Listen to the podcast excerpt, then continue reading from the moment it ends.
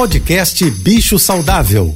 Fique agora com dicas e informações para melhorar a vida do seu pet com a veterinária Rita Erickson, mestre em comportamento animal. Oferecimento Cobase, essencial para a vida. Olá, boa tarde a todos, espero que estejam bem. Vamos conversar um pouquinho sobre liberdade? Eu acredito que todo mundo que tem cachorro já percebeu a diferença enorme que é andar com o cachorro sem coleira, sem guia, solto, do que quando a gente sai para passear com ele preso na guia, na coleira. Mas, na cidade grande, no meio de outras pessoas, não é recomendado, inclusive é proibido por lei, que a gente ande com os nossos cães soltos. Primeiro, porque a gente desrespeita aquelas pessoas que têm medo de cães. Fora todos os outros perigos, carros, outros animais, até mesmo entrar numa briga com outros cães. Tudo isso é muito perigoso, mas a gente deve promover momentos de liberdade para os nossos cães em locais seguros. Atualmente existem pousadas,